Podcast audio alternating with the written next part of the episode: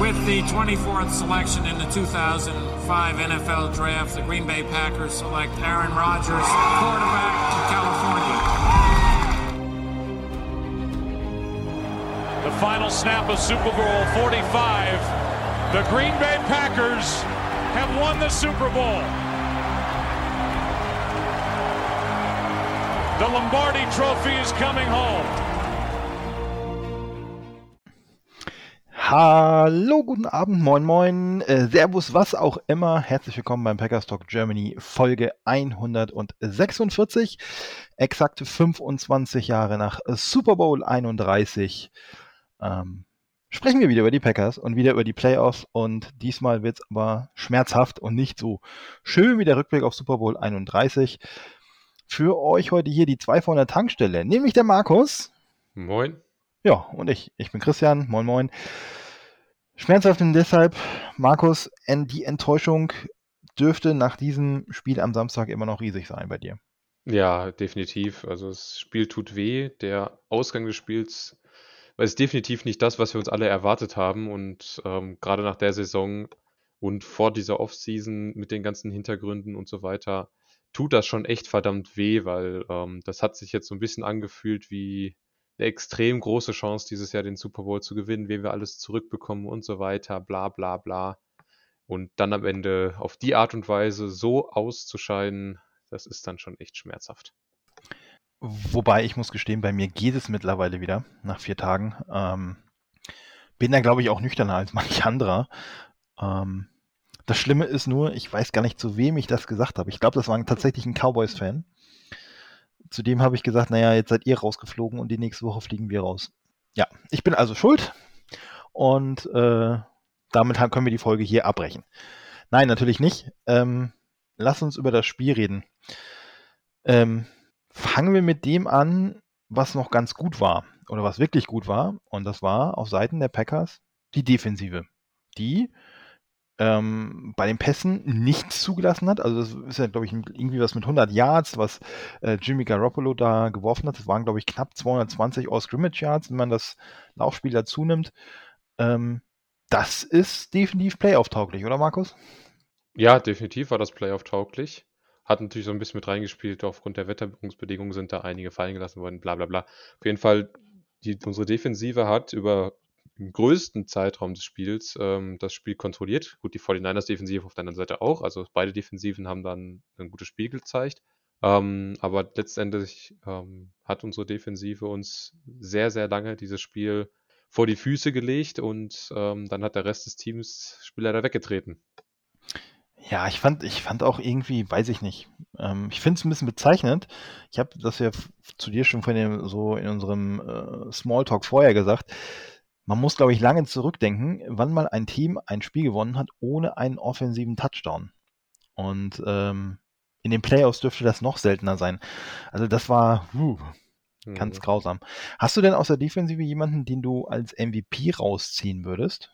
Ja, da muss man Rashawn Curry nehmen. Ich glaube, was waren es? Drei Sacks und vier Tackles for Loss. Drei Tackles for Loss, zwei Sacks habe ich hier in der Statistik stehen. Ähm, er hat uns das Fourth Down Play hat er uns äh, da geholt. Er hat uns noch zweimal einen Drive für die 49ers beendet. Ähm, er alleine hat da definitiv einen sehr großen Einfluss aufs Spiel gehabt und dementsprechend dann der MVP. Ja, würde ich mitgehen. Äh, um es äh, genau zu formulieren, äh, vier Tackles, drei Tackles vor Lost davon, drei Quarterback-Hits und zwei Sacks. Ich würde aber tatsächlich ähm, Kenny Clark auch noch erwähnen wollen. Definitiv, hat ein mega geiles Spiel gemacht. War gegen den Lauf sehr, sehr gut, hat sich auch einen Sack und zwei Hits verdient. Ja, die Secondary kann man nicht viel sagen, die war eigentlich kaum gefordert, oder? Also, ja. Ähm, und wenn sie mal gefordert war, war es aber einfach gut. Amos da mit der Interception super dabei gewesen.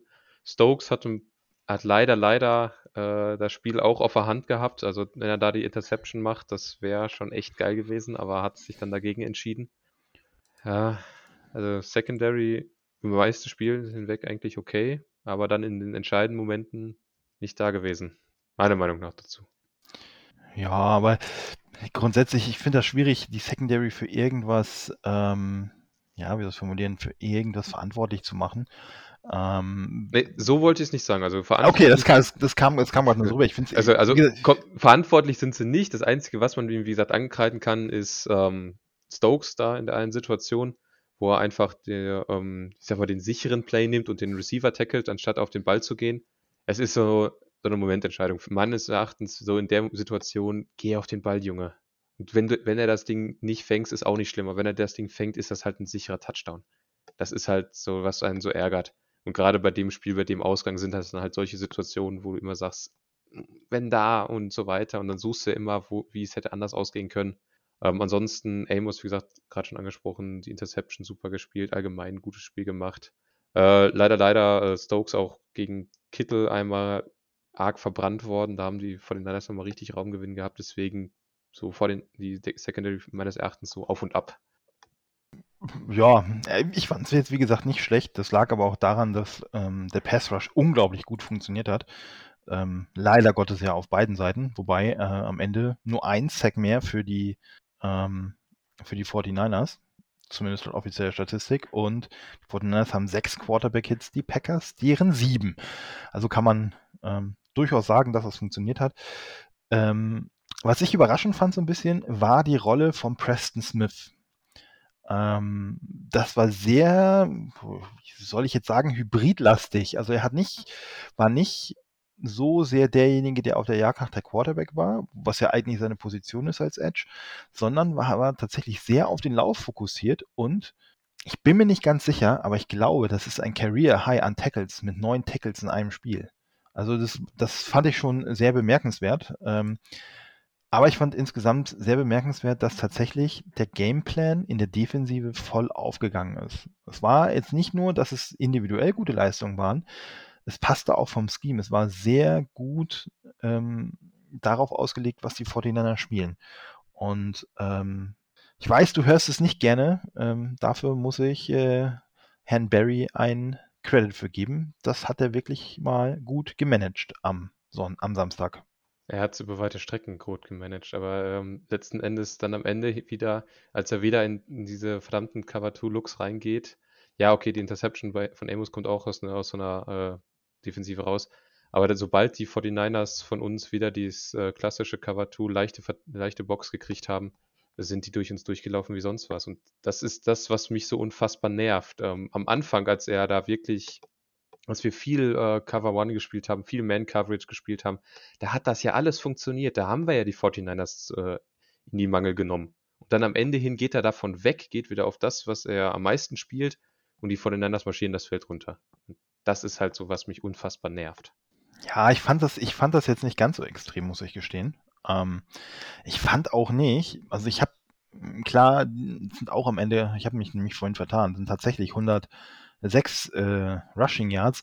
Ich fand das insgesamt äh, sauber. Ja, man hat äh, bis auf den einen von Juszczyk äh, für 13 hat man keinen langen Lauf zugelassen. Ähm, also ja, ich fand das, also weiß nicht, ich fand das von vorne bis hinten sehr gut, dass er, ähm, dass nicht alles so gelaufen ist in der Defensive, ist auch klar, aber auf der anderen Seite nehmen wir den Quarterback mal außen vor, äh, ist da ja auch keine Laufkundschaft, die bei den 49ers rumrennt. Also ähm, allen voran Samuel, aber auch Mitchell als, als mhm. reiner Rusher oder Kittel. Ähm, das sind schon gute Jungs und die haben auch eine gute, relativ gute O-Line. Also von daher, ja, will ich das nicht zu hoch hängen. Ja, aber um nochmal auf das Thema zurückzukommen, also ich weiß nicht, wie die Preston dir in dieser Hybridrolle gefallen hat, aber ich bin da, werde da nicht mehr mit warm mit. Dass er einer der unserer besseren Runstopper auf der Edge-Position ist, ist äh, inzwischen, glaube ich, offensichtlich. Aber ihn in Coverage stoppen zu lassen, ist immer wieder, oh, immer wieder sehr anstrengend und bin da kein Fan von. Wenn man das weiterhin so handhaben will mit einem Edge, sollte man da meiner Meinung nach jemanden holen, der dafür besser geeignet ist als Preston. Ja, ja, ja, ich glaube, ähm, das nehme ich jetzt mal so ein bisschen vorweg. Ähm, ich glaube, das Thema hat sich eh erledigt. Ähm, ich kann mir nicht vorstellen, dass wir Preston Smith gute Saison, also wirklich gute Saison hin oder her wiedersehen. Also das, das mal vorweg. Aber ich fand das jetzt, ich fand das jetzt gut. Also ja, vielleicht wäre ein etwas mobilerer Linebacker in dieser Hybridrolle, der vielleicht da nicht ganz so gut äh, rushen kann, wäre vielleicht ein bisschen besser. Ähm, Aber den haben wir nun mal nicht. Wir haben nur Campbell mit Abstrichen Barnes und dann es da auch schon ganz, ganz dünne. Ähm, von daher denke ich mal, ja, das, es war eine Idee. Sie hat am Sonntag meines Erachtens sehr gut funktioniert. Ähm, dass das, glaube ich, auf äh, 17 Spiele plus Playoffs nicht die Idealbesetzung sein kann. Ja, das wissen wir, glaube ich, alle. Mhm. So mal zu unseren beiden Rückkehrern oder drei Rückkehrern, Merciless, Zedarius und Jair. Wie fandst du die drei? Äh, Zedarius fand ich gut in den wenigen ähm, Snaps, die er gespielt hat. Das waren ja, glaube ich, nur zwölf, zehn, weiß gar nicht. Ich habe den Snap gerade nicht mehr im Kopf. Ähm, fand ich das gut. Hat sich ja auch quasi so ein bisschen selbst belohnt mit dem einen Sack. Ähm, Merciless, unauffällig. Wobei hat er überhaupt gespielt? Ja, er hat gespielt, aber wie viele Snaps? Das würde ich jetzt gerne wissen. Also, Zedarius hatte 19 Snaps, Merciless 12 und Jair hatte 8, um den schon vorwegzunehmen. Okay. Äh, Merciless, Merciless war halt unauffällig. So, ich fand jetzt nichts, was ich da so großartig kritisieren würde. Ähm, es war jetzt aber auch nichts, dass er die eine Szene hatte, so wie sie, so wie Darius, ähm, wo er dann mm, herausgeragt hat. So, das war so meins. Ja, und Jair, boah, das war, glaube ich, so eher so, da hast du häufig gemerkt, dass der irgendwie, nee, fit, nicht fit will ich nicht sagen, aber ihm fehlte die Spielpraxis. So, das hast du in dem einen oder anderen Snap so ein bisschen gemerkt, wirkte manchmal so wie so ein aufgescheuchtes Huhn. Gut, ist bei 8 Snaps jetzt auch, ähm, weiß ich nicht, äh, keine große Hausnummer nichts, was einem Sorgen machen sollte, aber war halt mein Eindruck. Weiß nicht, wie du, wie du das siehst. Ja, sehe ich tatsächlich ähnlich. Ähm, ich, was mich so ein bisschen stört, ist halt, dass äh, Jair jedes Mal, wenn er auf dem Feld stand, halt wirklich das Duell verloren hat.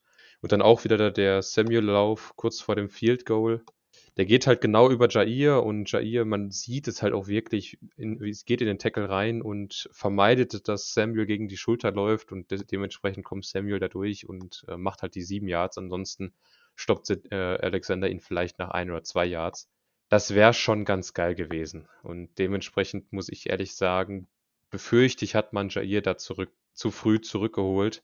Ähm, der war einfach noch nicht bereit dafür. Leider bei Cedarius und Merciless habe ich nichts hinzuzufügen. Das sehe ich genauso wie du. Ja, ich sehe auch eher, ich, ich sehe auch eher, ich finde halt die Entscheidung, Jair dann in so eine entscheidende Phase zu bringen, muss man hinterfragen. Ähm, aber gut. Hinterher ist man immer schlauer. Ne? Wenn Jair da frühzeitig einen Stop, am besten noch mit einem Fumble macht, ähm, reden wir heute nicht mehr drüber. Ähm, und zwar sagen, oh, super, dass Jair da war. Also von daher, ja. Es sind halt acht Snaps. Er sieht bei dem einen oder zwei richtig doof aus. Und ähm, damit will ich es auch dabei bewenden lassen. Apropos bewenden lassen. Wollen wir mit der Defense aufhören? Wir haben schon so viel Gutes über dieses Spiel gesprochen. Eine Viertelstunde fast. Das wird dem Spiel nicht gerecht. Deswegen mhm. kommen wir zur Offense.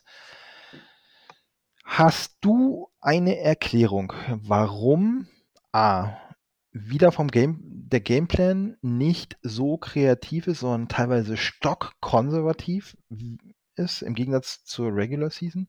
Und B, hast du eine Idee, warum Rogers so engstirnig in seiner Auswahl der einer Anspielziele ist? Ähm, zur ersten Frage bezüglich des konservativen Playcallings. Ich bin nie äh, jemand, der konservatives Playcalling äh, kritisiert. Also grundsätzlich hat das definitiv seine Berechtigung und de dementsprechend muss ich sagen, das war in einzelnen Situationen vielleicht nicht gut, aber das ist wirklich nur eine Handvoll Situationen, das ganze Spiel. Ansonsten war das eigentlich vom Playcalling her okay, also okay gut, also nichts Schlechtes und nichts wirklich Überragendes. Ähm, auf die zweite Frage hin zu Aaron, ich kann es beim besten Willen nicht beantworten. Ähm, man könnte es vielleicht darüber versuchen zu erklären, dass eben die 49ers, wie auch schon angesprochen, auch eine extrem gute Defensive gespielt haben, dass deren Pass Rush und ähm, deren Linebacker auch immer wieder mit Blitzes gekommen sind, dass die sehr oft zu Aaron durchgekommen sind. Aaron hatte selten ähm, wenig Zeit. Natürlich hat er dann auch, wenn er Zeit hatte, die Bälle auch nicht angebracht. Das ist, können wir gleich nochmal zu kommen. Und ähm, dementsprechend hat er halt immer wieder versucht, den Ball zu seinen Leuten zu bringen, die ja, denen er vertraut und äh, übersieht dann leider Spieler, die komplett offen sind. Und das ist ein Problem, was wir eigentlich bei Aaron nicht erst seit gestern haben, sondern das hat er ja schon eine ganze Zeit länger, dass er äh, Wide Receiver bevorzugt, die er, äh, denen er vertraut und andere Spieler dementsprechend nicht anguckt, obwohl die offen sind. Und in dem Spiel war es dann halt auch noch so, dass die 49ers seine Lieblingsziele häufig gedoppelt haben. Also Randall Cobb und Devante Adams haben sich sehr häufig in Doppeldeckung wiedergefunden.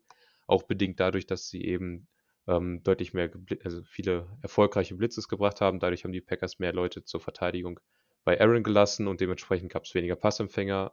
Das hat er alles so mit reingespielt und dann halt, ja, dann lässt DeGuara einen Ball fallen. Daphne wird einmal angeworfen, wird zweimal angeworfen, einmal lässt dann fallen, einmal kommt er nicht mehr, mehr dran an den Ball. Und ja, das sind dann so die Momente, wo bei Aaron dann die Scheuklappen zugehen und er nur noch auf Aaron Jones, Davante, Davante Adams und vielleicht noch Randall Cobb wirft. Oder auch die, wenn die dann in Doppeldeckung stehen, wie soll er dann den Ball dazu hinkriegen? Und bei Aaron Jones, gut, er kriegt halt die Dump-Off-Pässe auf so einem Backfield für zwei Yards, aber dann fliegt dann Fred Warner ran und stoppt das Ding auch das ist dann halt nicht mehr ähm, erfolgsversprechend. Und da, den Schuh muss sich dann Aaron definitiv anziehen in dem Spiel. Ähm, es hätte durchaus Gelegenheiten gegeben, wo, wenn er nicht diesen Fokus auf Adams legt, andere Spieler sieht, die dann offen sind, die er anspielen kann und wodurch der Drive dann eben nicht zum Erliegen kommt, sondern wir ein neues First Down bekommen. Dementsprechend ist da Aaron Rodgers muss da definitiv eine Teilschuld mit auf sich nehmen. Du hast es angesprochen, das ist kein neues Thema, das, ähm, das der offene Receiver übersieht. Ähm, aber er spricht immer davon, wie wichtig Alan Lazard ist, wie gut die Chemie zwischen den beiden ist. Mir fallen jetzt ad hoc zwei Szenen ein. Das ist einer, geht der Pass ähm, rechts raus. Das ist, boah, Markus, du hast glaube ich besser im Kopf, im dritten Viertel, wo der Pass rechts rausgeht, wo es noch eine Strafe gegen Runyon gibt. Ja, ja, das ist aber im Viertelviertel, ja.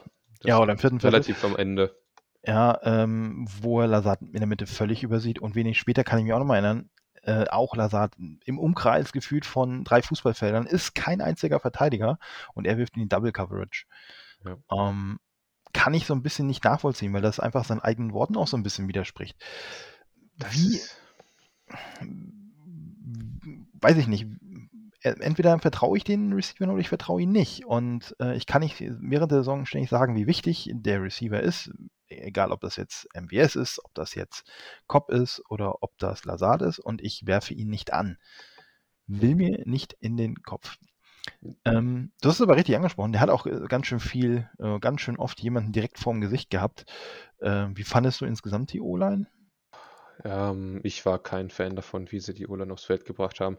Also ja, die Jungs haben ja den Umständen entsprechend gespielt, möchte ich fast sagen. Ähm, Turner auf Left Tackle war okay. Kelly auf der rechten Seite war heillos überfordert mit Bosa. Und ähm, dann dadurch wird die ganze Offensive Line an sich ähm, instabil. Dadurch, dass man dann ähm, einfach das Kelly immer wieder wegbricht und dann bricht auch Patrick immer wieder ein, weil er versucht, Kelly zu helfen und so weiter. Dementsprechend die ganze rechte Seite hat in dem Spiel nicht wirklich funktioniert. Myers auf Center hat auch seine Momente gehabt, wo man einfach gemerkt hat, okay, er ist noch ein Rookie und ähm, ihm fehlen dann auch noch ein paar Spiele und es ist das erste Playoff-Spiel in der NFL und es sind schlechte Wetterbedingungen, bla bla bla, gute Gegner. Die waren halt einfach dann in dem Duell unterlegen und zwar auf allen Ebenen. Ich war, als ich die Aufstellung gesehen habe, der O-Line, ähm, nee, schockiert ist das falsche Wort. Ich war auf jeden Fall überrascht ich, was ich nicht verstehe, ähm, das, okay, dass man Newman durch Lucas Patrick ersetzt, ja gut, meine Güte. Ne? Das ist, glaube ich, aber auch so ein bisschen eine, ach, wie soll ich das so nennen, eine Glaubensfrage? Eine Geschmacksfrage. Ja, eine Glaubens- und Geschmacksfrage, weil ähm, mir hat Newman in den letzten Wochen wirklich gut gefallen und ähm, von daher kann ich das nicht ganz nachvollziehen. Was ich aber gar nicht nachvollziehen kann, ist, äh, Yoshi Nyman rauszunehmen auf der linken Seite und dafür Turner hinzustellen. Ja, warum, warum mache ich das? Ja, klar, Nyman ist nur die Nummer 3 auf der Position. Ähm, Nyman hat seine Fehler, er hat nicht alles richtig gemacht, überhaupt keine Frage. Aber es ist seine Stammposition. Und ich setze da einen hin, der die ganze Saison vorher und ich glaube auch im letzten Jahr immer Left Tackle gespielt hat. So, warum ähm, right lasse ich Turner äh, Entschuldigung, right, right Tackle, ja. Äh, warum lasse ich Turner dann nicht auf Right Tackle, nehme Kelly raus ähm, und lasse Nyman da spielen? Ich kann ja während des Spiels immer noch umswitchen. Und das, und das muss ich sagen, es hat ja keine Anpassung stattgefunden. Es war ja früh zu sehen, dass Kelly auf rechts völlig überfordert ist und Patrick ihm die Unterstützung auch nicht geben kann, weil er selber genug zu tun hat. Warum switche ich nicht? Warum nehme ich Kelly nicht raus und packe Nyman auf links? Ja, da muss äh, Stanovic oder Lafleur oder Hackett, wer auch immer von denen für die Aufstellung verantwortlich ist, muss klipp und klar sagen, okay, funktioniert nicht. Ich nehme jetzt A raus und packe B rein. Will mir im Nachhinein nicht im Kopf. Abgesehen von der Aufstellung. Warum hat man dann nicht nachjustiert? Ich vermute, man wollte es über ähm, die zusätzlichen Blocker lösen. Aber kann, du kannst ja auch nicht das ganze Spiel äh, mit zusätzlichen Blockern spielen. Ne? Du musst halt auch irgendwann mal wieder äh, fünf Passempfänger aufs Feld bringen, die dann auch wirklich Passempfänger sind. Sonst wäre es ja offensiv auch wieder extrem eindimensional. Aber ich weiß es nicht. Vielleicht hat Nie schon auch so schlecht trainiert, dass man da einfach gesagt hat, nee, der hat es nicht verdient, da zu spielen. Hm, klar, im Vakuum ist Turner besser als niemand, aber letzten Endes ist genau das, was du sagst. Ähm, so wie das Ergebnis jetzt ausgegangen ist, muss, müssen sie sich definitiv die Frage stellen, ob das die richtige Entscheidung war. Und meiner Meinung nach war es nicht die richtige Entscheidung. Lässt sich aber natürlich hinterher immer leicht sagen. Und gerade von hier aus dem Wohnzimmer raus ist das noch eine leichtere Entscheidung oder noch leichter darüber zu sprechen, als wenn du da wirklich dann auf dem Platz stehst und die Entscheidung treffen musst. Aber trotzdem, ich, ich weiß nicht, warum sie die Entscheidung getroffen haben, aber meiner Meinung nach war es die falsche Entscheidung. Wahrscheinlich wäre das gut gegangen und ähm, Kelly hätte das Spiel seines Lebens gemacht und die Packers wären in die nächste Runde eingezogen, hätten, hätten wir sie alle dafür gefeiert. Ähm, ja, äh, wie gesagt, ich kann's, ich konnte es beim Blick auf die Aufstellung am Samstag nicht nachvollziehen. Ähm, ich kann es heute nicht nachvollziehen. Weiß ich nicht. Jo wird mir dafür, glaube ich, an die Google springen, weil ich einfach die Aufstellung nicht nachvollziehen kann. Ähm, gut, sei es drum. Apropos Entscheidung. Ähm, wie fandest du die Entscheidung, äh, den Laufweg zu wählen von Aaron Jones im letzten Drive vor der Pause? Boah, das ist eine ganz, ganz komische Situation. Also ich hab, weiß nicht, wie oft ich mir diesen Lauf angeguckt habe und vermutlich gibt es sehr viele da draußen, die sich diesen Lauf immer wieder angucken und sich einfach fragen, warum? Also ich kann beim besten Willen, ich kann keine Erklärung dafür finden, dass er dann nochmal nach innen zieht, um äh, näher an den, Ver also doch, tatsächlich fällt mir schon was ein. Er möchte nach innen ziehen, um dann halt äh, den Verteidiger auf den falschen Fuß zu erwischen und dann vermutlich nach innen abzuziehen Richtung Touchdown. Aber da kommen ja noch andere Verteidiger, das merkt er dann auch und dann geht er wieder nach außen. Also ich verstehe es nicht so wirklich, wieso er es macht. Also es ist, es ist für mich ein, es ist nicht nachvollziehbar. Wenn er einfach geradeaus weiterläuft, kommt er definitiv, würde ich sagen, mindestens noch fünf Yards weiter und kann eventuell nochmal selber ins Ausgehen, als dass die Packers da unbedingt einen äh, Timeout nehmen müssen. Dementsprechend wenn er da fünf Yards weiter hat, dann können wir auch wieder drüber reden, okay, äh, Field Goal und dann sind wir halt näher, fünf Yards näher dran und dann ist das wieder eine ganz andere Spielsituation. Dementsprechend, da, den Schuh muss er sich definitiv anziehen, dass er sagt, äh, das Ding geht auf meine Kappe, das muss ich beim nächsten Mal cleverer lösen, einfach geradeaus weiterlaufen ins Aus. Ich äh, stelle auch mal die steile These auf. Ähm, ich bin mir gar nicht sicher. Wär, wäre er einfach im, im Speed durchgelaufen, bin ich mir nicht sicher, ob ihn ein Verteidiger unbedingt sofort bekommen hätte. Ja, die Wahrscheinlichkeit ist natürlich groß, klar, aufgrund der Tatsache, wie die Verteidiger sind. Aber ja, ich bin mir da nicht so sicher, dass er es nicht bis zur Endzone geschafft hätte. Aber gut. Ähm, auch da sind wir hinterher schlauer. Ähm, was hatten wir noch? Ach so, bevor wir zu diesem, zu diesem, ja, ich, zu diesem Schmerzen verursachenden Special Team Play kommen. Blocking. Markus, das war teilweise war schlecht oder war schon katastrophal? Das, also das Blocking in der, in, in der Offensive jetzt, ne? Also ich würde es aktuell noch mehr erstmal als schlecht bezeichnen. Ähm, katastrophal ist für mich nochmal eine ganze Stufe anders. Ähm, irgendwie wirkte das in einigen Situationen, entweder haben die 49ers genau den richtigen Play gewählt, um da gegen unser Blocking vorzugehen, auf, oder irgendwie, Fred Warner ist einfach ein verdammtes Genie und sie liest einfach jedes Mal den Spielzug schon drei Sekunden vor allen anderen. Das war teilweise echt schlecht, was da geblockt wurde für den Lauf und ähm, dementsprechend ist der natürlich auch nicht wirklich in die Gänge gekommen. Auch da wieder, ne, individuell hat man die meisten Duelle 1 gegen 1 verloren, ob es jetzt die Tackle gegen Offensive Guard ist, äh, Edge gegen Tackle oder sonst was. Das kommt dann halt damit alles zustande. Ne? wenn du dann individuell verlierst, dann kannst du auch nicht vernünftig dein äh, Schema aufziehen und dann, wenn dann noch das Schema teilweise ausgelesen wird, bevor es überhaupt ausgeführt wird, dann kommt natürlich wieder eins zum anderen und das ganze Thema ist vom Tisch. Gut.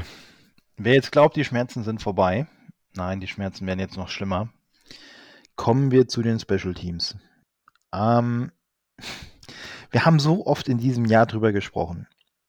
Das fing an am Anfang nur mit, mit Crosby, ging dann irgendwann weiter über den Long Snapper, ging dann irgendwann weiter mit den Returns, die zugelassen wurden und, und, und, und, und, und, und. Erklär mir, mir als völligen Football-Idioten, erkläre mir bitte einfach mal, wie man das ganze Schlechte einer Saison in einem Spiel nochmal so toppen kann. Ich passe.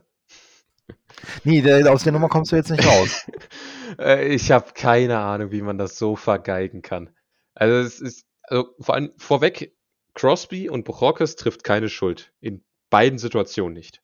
Es ist einmal Tyler Lancaster, der da, da seinen Block versch komplett verschläft. Also die sind ja, die stehen ja schon neben ihm, bevor er sich überhaupt bewegt. Und dann äh, ist das auch nur so ein halbherziger Schubs von ihm. Und ja, dann braucht er halt sich nur noch vor Crosby stellen und das Field Goal ist geblockt.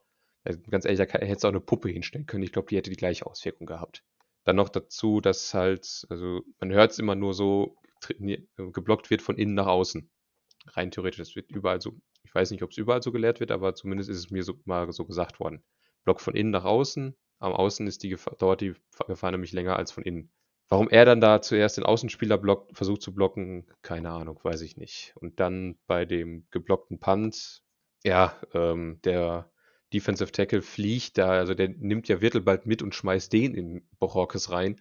Ähm, der hat auch, gut, Wirtel ist ähm, halt auch nur Long Snapper, ne? Wenn der gegen dann die Tackle antritt, ist das klar, dass das jetzt nicht unbedingt das beste Matchup ist. Da hätte er vielleicht nochmal Hilfe bekommen sollen von dem einen oder anderen neben sich. Ähm, der, der, Typ flücht da durch, aber und Wirtel ist halt für ihn nichts weiter als eine Drehtür. Und äh, ja, dann blockt er den Punt. Gut, und dann sind alle verwirrt, ne? Keiner, man sieht es ja auf dem Video, keiner weiß, wo der Ball runterkommt und Ufanga hat halt das Glück, dass er der Erste ist, der den Ball sieht. Und dann halt, ja, dann machst du dann auch nichts mehr. Dann kriegen die den halt rein und fertig. Ähm, dementsprechend, da muss man irgendwie trainieren, dass da, wenn da, dass da besser geblockt wird oder die Abstimmung besser passt. Auf der anderen Seite ähm, hat man es zweimal gesehen, bei den 49ers hat der Long Snapper zweimal so gut ähm, den Spieler vor sich weggeblockt, dass der gleichzeitig noch zwei Packers umhaut. Ist übrigens auch eine der Szenen, wo sich Dylan die Rippe gebrochen hat. Ähm, die fallen dann da wie äh, Dominosteine übereinander und die 49ers können gegen Marion Rogers vier Mann direkt runterschicken, ohne dass die irgendwie berührt gewesen wären. Ja, dann halt wieder Kickoff-Return nach der Halbzeit. Ich glaube, das haben die 49ers aber auch einstudiert gehabt, dass da Debo Samuel auf dem Feld ist und sich dann das Ding schnappt. Und sie haben es ja gemerkt, dass man relativ wenig Mittel gegen Debo hat. Und die Packers Special Teams Coverage war ja eh immer anfällig und dann ja, marschiert der halt da durch und wird dann am Ende, ich weiß schon gar nicht mehr von wem es ist, der aufgehört wird. Ist das sogar Crosby, der ihn da stoppt? Nee, King. King ist es. Ähm, ja. Da muss definitiv in der Offseason was gemacht werden, aber dass das dann so, ich meine, wir haben es ja schon eigentlich während der Saison gesagt, ne, wenn uns was die Playoffs kostet, dann sind es die Special Teams, dass das dann so hart einschlägt, umso bitterer. Ja, das, ähm, weiß nicht. Also, das ist, glaube ich, das Einzige, was mich richtig schockiert hat an diesem Spiel und ähm, was wir immer wieder gucken. Ich weiß nicht, wie oft ich mir das angeguckt habe, sowohl ähm, den geblockten Punt wie auch das Feed Goal. Es bereitet körperliche Schmerzen. Und ich kann, klar, dass du während der Saison den Koordinator nicht entlässt, ähm, völlig, völlig in Ordnung, völlig legitim und ist ja auch wirklich, wenn nicht gerade irgendwas disziplinarisch Gravierendes passiert, ähm, nicht nötig. Aber sorry, wir haben heute Mittwoch und der Mann ist immer noch am Amt. Das kann ich, ich gönne niemandem die Arbeitslosigkeit. Das will ich nicht falsch verstanden werden, aber ich verstehe es nicht. Ich verstehe es beim besten Willen nicht. Was vor allen Dingen spätestens, wo er für mich, wo eine, für mich eine hm, Entlassung oder Nicht-Vertragsverlängerung klar ist, ist beim letzten Play. Also mir darf ja viel passieren gerade im Eifer des Gefechts kann mir viel passieren, aber nach einer Timeout zu wenig Spieler ausfällt zu schicken. Also das ist mit peinlich, glaube ich, noch sehr milde umschrieben. Und äh, ich könnte mich hier jetzt in Rage drehen, was Mo Drayton angeht, ähm, aber ich will es einfach nicht mehr. Es bereitet mir körperliche Schmerzen. Ja, äh, hast du noch irgendwas zum Spiel, Markus, worüber wir unbedingt reden müssen, was ich jetzt gerade in meinem Wahn vergessen habe? Nee, also im Prinzip kann man das Spiel so zusammenfassen, die 49 beide Teams hätten es nicht verdient gehabt, eine Runde weiterzukommen. Letzten Endes haben die 49ers ihre Chancen genutzt, wir haben sie nicht genutzt. Und damit müssen wir jetzt leben. Ja, das Bessere von zwei schlechten Teams hat gewonnen. Und äh, unterm Strich, wenn du halt so viele Fehler machst, ist der Sieg so glücklich er vielleicht auch ist, wenn du keinen eigenen offensiven Touchdown machst, aber er ist unterm Strich verdient. Ähm, und äh, jetzt freuen wir uns oder freuen uns nicht, wie auch immer. Ich weiß nicht, ob du noch weiter guckst. Jetzt gibt es ähm, das Championship Game zwischen den kalifornischen Teams, zwischen den Rams und den 49ers am kommenden Sonntag. Für die Packers geht die Offseason los und Ach, Twitter steht ja schon seit Tagen nicht still. Ähm, und das ist das Einzige, was ich, worüber ich mit dir kurz sprechen möchte über diesen Satz, ähm, äh, dass Aaron Rodgers unmittelbar nach Spielende gesagt hat, naja, er will sich das erstmal in Ruhe angucken, was die Packers überhaupt planen und wird nicht an einem Rebuild teilnehmen. Ähm, du hast es gestern in deiner Kolumne auf den Punkt gebracht. Im Grunde ist alles möglich, was Rodgers angeht. Und nur er wird selber wissen, was er will, oder? Ja, Exakt so ist es. Also für diejenigen, die die Entscheidung so schnell wie möglich mitbekommen wollen, müsst wahrscheinlich bis Februar warten. Ansonsten Pat McAfee und dann Pat McAfee Show einschalten, weil da hat er verkündet, möchte er das Ganze öffentlich machen, seine Entscheidung. Ähm, wird aber nochmal ein Thema in einem eigenen Podcast sein. Deswegen Stand jetzt, alle drei Optionen sind auf dem Tisch. Punkt. Genau, wie Marco sagt, alles, was daraus folgt, welche Konsequenzen das hat, cap-technisch, wie auch immer nicht cap-technisch. Das machen wir in einer eigenen Ausgabe. Nur so viel sei noch gesagt. Er hat selber gesagt, die Entscheidung wird früh genug fallen, dass die Franchise planen kann. So frei übersetzt. Ein anderes Thema ist aber, ähm, das ist, Markus, das weißt du besser, die Frage kam gestern im, bei den Patriots auf, äh, wo du ja jede Woche mal zu Gast bist. Wide Receiver. Hm. Und jetzt ist die große Frage, hätten die Packers einen zweiten guten bis sehr guten Wide Receiver neben Davonte Adams gebraucht, um so ein Spiel zu gewinnen? Naja, der bringt uns nichts, wenn Rogers ihn nicht anwirft, ne?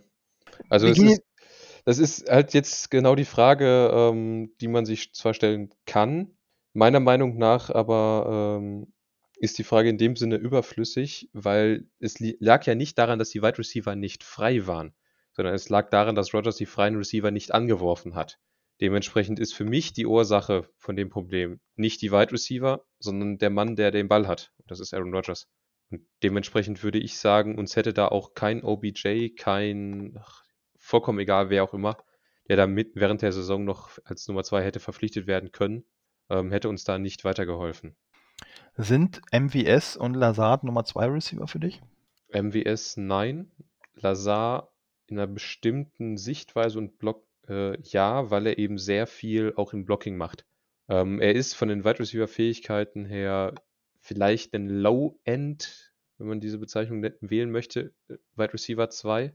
Ähm, aber so grundsätzlich in einer bestimmten Rolle, in einer Fleur Offense ja. Ansonsten glaube ich, in einer anderen Offensive wäre kein Wide Receiver 2, nein. Ich sehe das tatsächlich so ähnlich. Ähm, ich traue ähm, theoretisch, jetzt, jetzt gehen wir von der Theorie, von dem, was er kann und von dem, was er nicht kann, traue ich MVS die Rolle als Nummer 2 Receiver tatsächlich zu.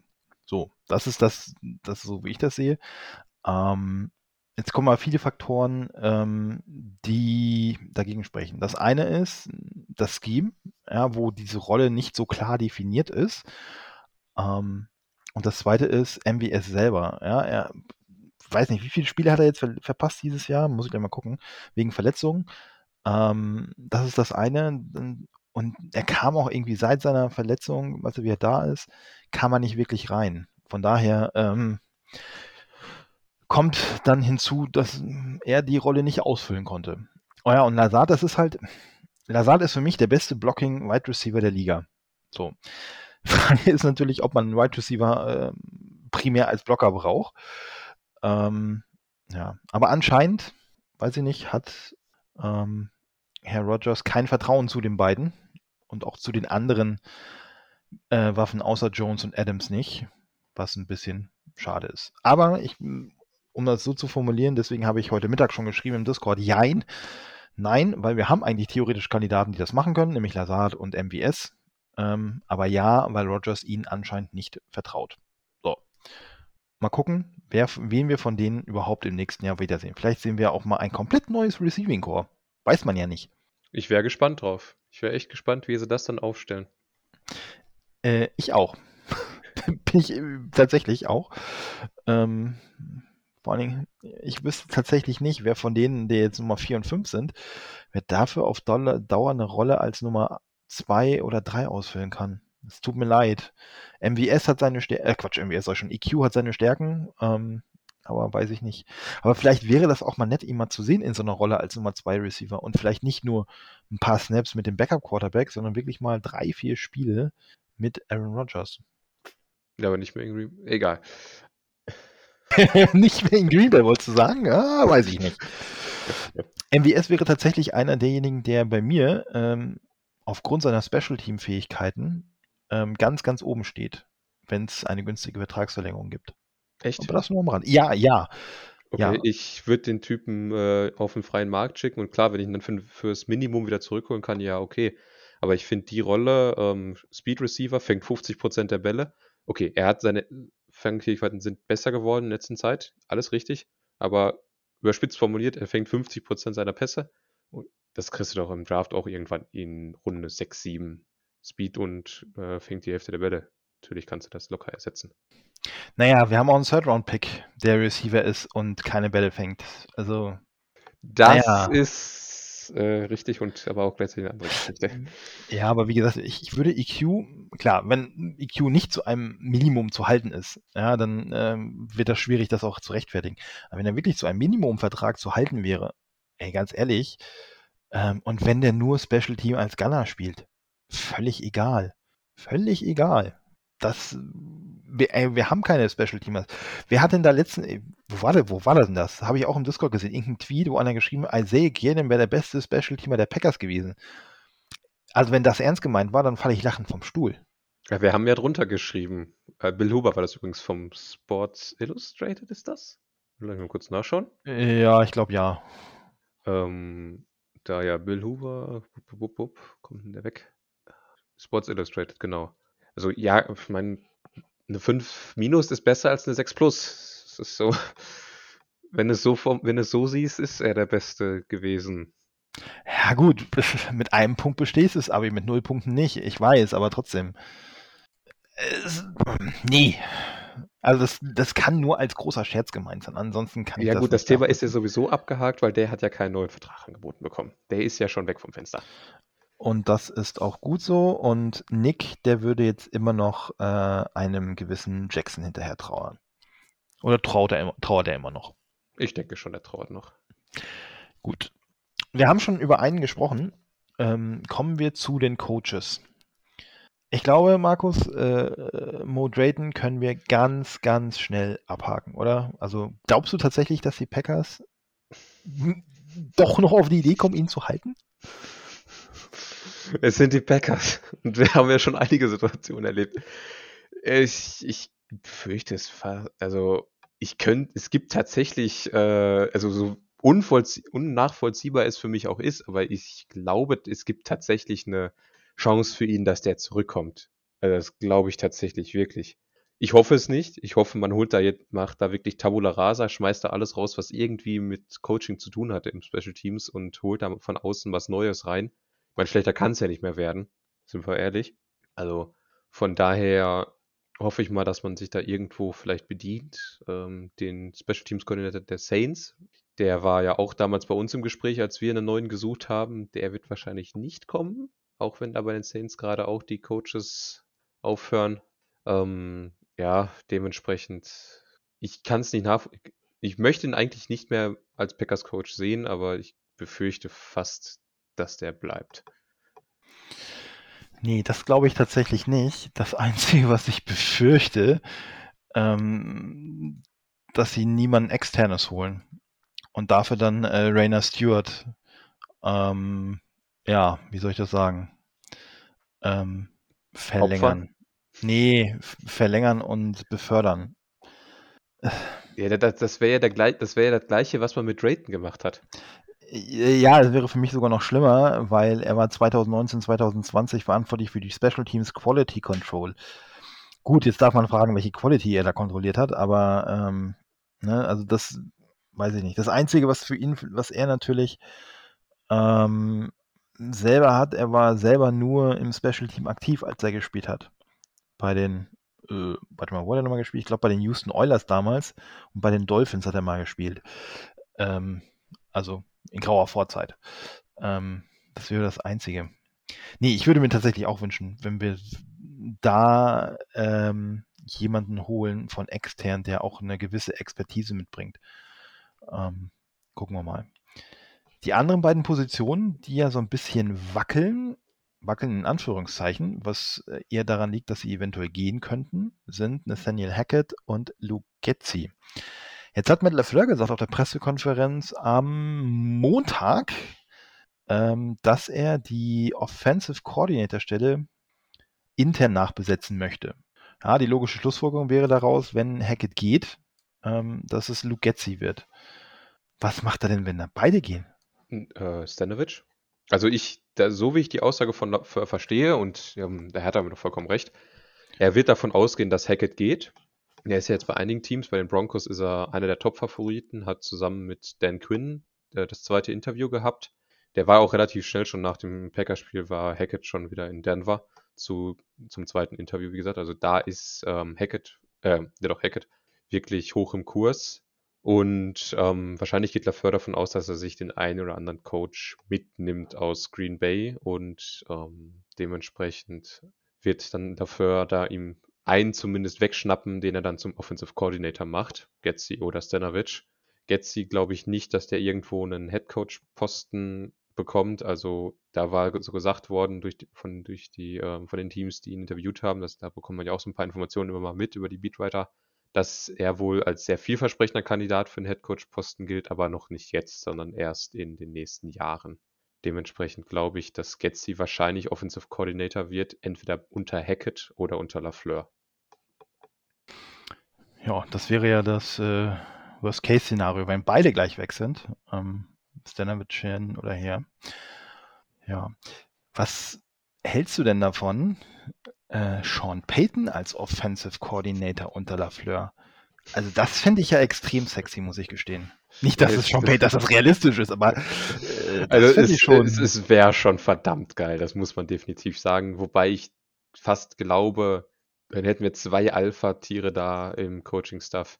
Ich glaube, das wird nicht gut gehen. Vor allem auch zwei für, die, für den gleichen Bereich. Also das, glaube ich, würde tatsächlich nicht gut gehen.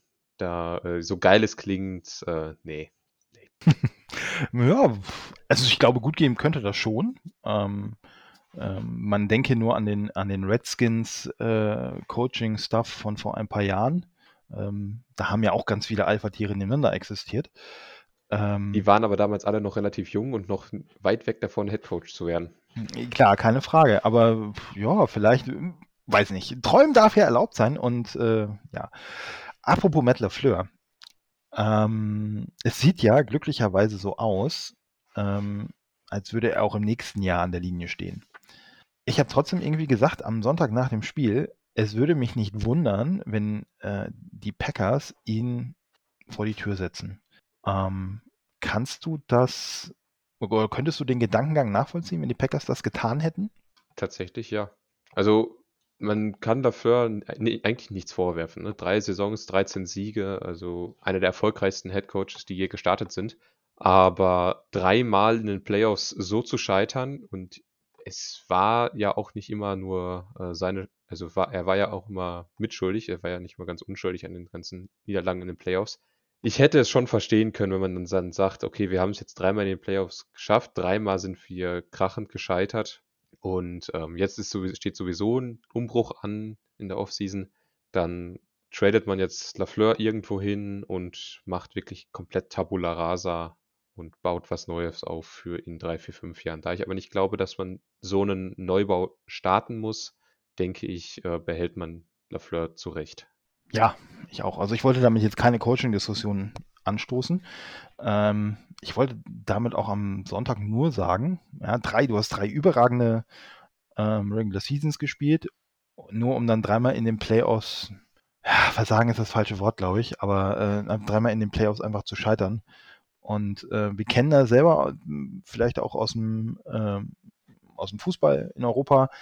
Ähm, der zweite ist der erste Verlierer. Und wenn du es dreimal nicht auf die Kette bekommst, äh, bist du ganz schnell weg.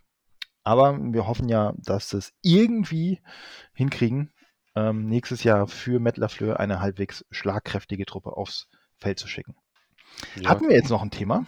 Ich weiß also ich, schon gar nicht mehr. Ich würde nochmal ansprechen und zwar, was glaubst du passiert mit Jerry Gray? Das ist unser Defensive Backs Coach.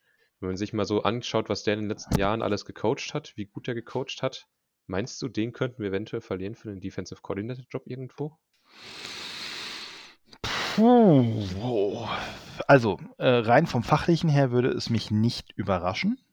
Ähm, Jerry Gray hat gute Arbeit abgeliefert, von daher wäre das auch der nächste logische Schritt, so dass er ähm, woanders hingeht. Ähm, das gleiche gilt übrigens auch für Jerry Montgomery, den Defensive Line Coach. Also da kann ich mir das auch vorstellen, dass der geht. Auf der anderen Seite, ähm, was Jerry, du darfst nicht vergessen, Jerry Gray äh, ist schon oder wird dieses Jahr 60. So, das ist, glaube ich, das Einzige, was vielleicht ähm, die andere Head Coaches oder neue Head Coaches davon abbringt, ähm, ihn zu verpflichten. Andererseits, wenn ich natürlich äh, einen jungen, ganz jungen Head Coach habe, vielleicht wäre dann so ein erfahrener Defensive Coordinator gar nicht so schlecht. Weiß ich nicht. Ähm, deswegen glaube ich es nicht. Ich glaube tatsächlich eher, dass dann ähm, wirklich Jerry Montgomery gehen wird. Ähm, jetzt lass ihn, jetzt lass die D-Line anfällig sein, gerade gegen den Lauf, aber ich glaube, das liegt nicht an Montgomery, das liegt tatsächlich an dem Material, was er zur Verfügung hat. Ähm, von daher kann ich mir vorstellen, er ist ja auch noch jung, ich glaube gerade mal, ja, 42 ist er, ähm, dass der eher so ein Kandidat ist. Aber gut, das, äh, ja, weiß nicht. Mehr Credit für Jerry Montgomery. Gut, dann ähm, von meiner Seite aus kann ich euch noch den Hinweis geben zu David Bakhtiari. Der hat den Kollegen von Cheesehead TV ähm, ein Interview gegeben, warum es bei ihm dann letztendlich doch, nicht geklappt hat. Und Nick schreibt dazu auch noch einen Artikel auf unserer Website. Der wird in, irgendwann in den nächsten Tagen, denke ich, rauskommen. Da könnt ihr da nochmal nachlesen, warum wir dann im entscheidenden Spiel auch Bakhtiari nicht dabei hatten. Ich bin noch nicht ganz durch. Markus, ich habe eine Frage.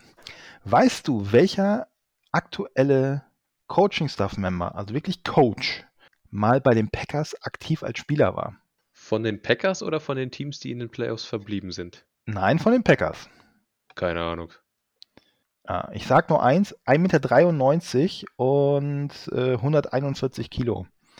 Adam Stanovich war tatsächlich 2006 ähm, im Practice Squad der Packers. Danach hat er einen Future Contract ähm, unterschrieben, kam aber nicht zum Einsatz. Also der ist über den Practice Squad sowohl bei den Packers wie auch später oh, bei den Cowboys und bei den Texans nicht hinausgekommen. Ja. Und ich muss ja eine Frage zu Super Bowl 31 stellen. Ich weiß, Markus, das war vor deiner Zeit, aber vielleicht äh, rätst du ja richtig. Ja, jetzt sich ja heute zum 25. Mal, ne, Super Bowl 31, das Ende des dunklen Zeitalters war endlich äh, vergoldet worden. Ähm, die Packers haben in dem Spiel vier Touchdowns erzielt. Wie viele dieser Touchdowns kamen oder wurden erzielt, wo das Play in der gegnerischen Hälfte begann? Also über 50 Yards Touchdowns.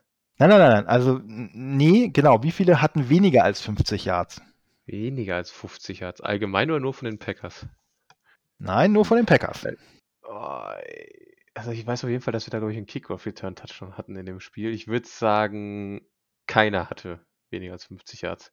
Das trifft auf die, Pass auf die Pässe zu. Von drei Touchdowns sind äh, vier, äh, Quatsch, von vier Touchdowns sind drei ähm, aus der eigenen Hälfte erzielt worden. Ein 54-Yard-Brett auf Andre Rison. Ja, äh, ich glaube, den kennt heute keiner mehr in, Packer, in Packers Land. Antonio Freeman mit einem 81-Yard-Touchdown und der von dir bereits angesprochen, das hast du dir gut gemerkt übrigens, Desmond Howard 99 Yards Kickoff Return. Das Einzige, was zwischendrin für weniger als 50 Yards war, war ein Lauf von Bad Far für zwei Yards. Zu zwischenzeitlich äh, 27 zu 14. Äh, 26 14, dann der Kick war auch noch gut. 27 14. Ach du Scheiße. Wissen, dass die Welt nicht braucht, ihr habt wieder was gelernt da draußen. Wunderbar. Ähm, ja, äh, wir sind durch für heute. Ähm, ich bedanke mich bei Markus. Es war wieder sehr launig heute mit dir. Äh, wünsche euch da draußen ein, ein schönes Wochenende, ähm, einen schönen Start in die Offseason. Nicht zu viel Fingernägel knauen, äh, kauen, was die ganzen Entscheidungen der Spieler und Coaches angeht. Und äh, ja, bald ist schon wieder Draft, bald ist Free Agency. Go Pack Go. Ja, halt, eine Sache noch. Wer glaubst du steht im Super Bowl? Das ist eine fiese Frage. Äh, 49ers gegen Chiefs. Und die Chiefs machen daraus eine ziemlich einseitige Angelegenheit. Ich hoffe, es ist genau umgekehrt. Bengals und Rams. In dem Sinne, schönes Wochenende. Go Pack Go.